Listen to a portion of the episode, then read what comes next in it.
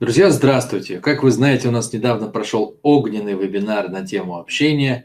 Я после него получаю огромное количество комментариев, отзывов, откликов, вопросов. Люди пишут на разные темы.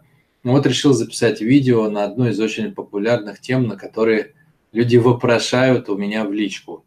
Тема а, касается вранья, нашего обычного человеческого вранья – Итак, что спрашивают? Спрашивают, почему люди врут, как узнать, человек врет или не врет, а можно ли это делать, а можно ли не ошибаться, а как избежать последствий вранья, поможет ли тренинг э, видеть, что вранья, ну, человек врет или не врет, там и все такое. Значит, в двух словах, смотрите, ситуация выглядит примерно следующим образом. Почему люди врут? Ну, они врут по двум основным причинам. Первая причина, потому что они решили врать, то есть они делают это сознательно, то есть они пытаются вас ввести в заблуждение. Для чего они делают это? Ну, ради какой-то выгоды, понятное дело. Сознательной выгоды, да? То есть, например, человек хочет произвести о себе впечатление, чтобы вы о нем думали лучше, чем он есть на самом деле. Вот мне недавно там, например, резюме прислала женщина, написала, что работала у одной знаменитой блогерши. А я знаю ли, это лично блогершу. Я решил э, взять и уточнить. Оказывается, наврала. Да? Ну, человек хочет произвести, э, например, впечатление хорошее. Вот, чтобы там, я не знаю, выгоду какую-то получить, денежную, не денежную, мнение о себе сформировать, ну и так далее. А, это первая причина. А вторая причина, э, люди врут неосознанно. Да? То есть человек сам не знает, что он врет. И, и это ничуть не менее часто встречающееся. Более того, врут все. И сознательно врут все, и подсознательно тоже врут все. То есть человек врет как минимум дважды на двух уровнях. То вранье, которое он решил соврать, и то вранье, которое он даже сам не знает, потому что он сам себе врет об этом. Значит, что с этим делать? Можно ли там видеть вранье, не видеть вранье и так далее. Ну, во-первых, вы должны понимать, что мы с вами не рентгены и не господы боги и так далее. Да? То есть такого, что вы на 100% понимали и видели, э, что человек врет или не врет, ну такого не будет. Ну не надо об этом думать, это нереально.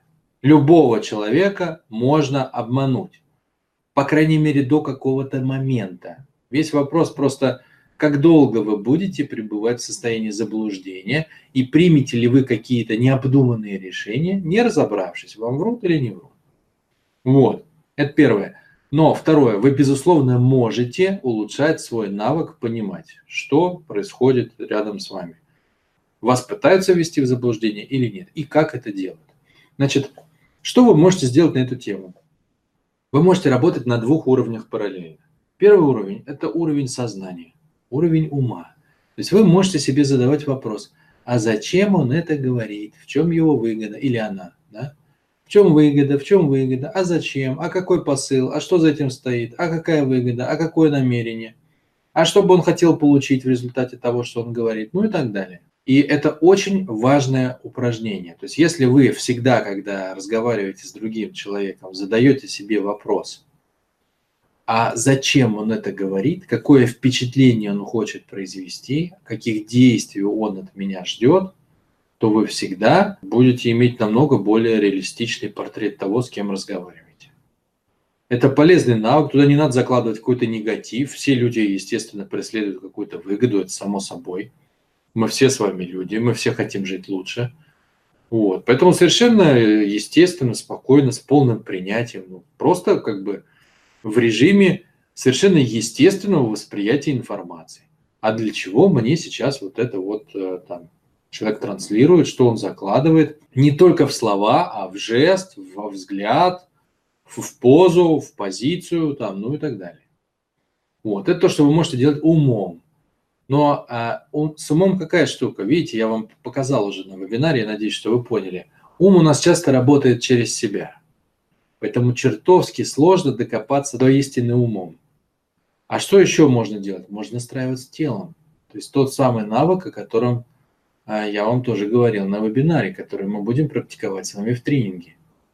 Друзья мои, вы можете сонастроиться с человеком, не вступить в эмоциональное слияние, да, то есть не соединиться с ним, а ощутить его энергию внутри себя, это совершенно другое. То есть почувствовать примерно, что движет им сейчас, к какому переживанию он тянется, что он хочет ощутить.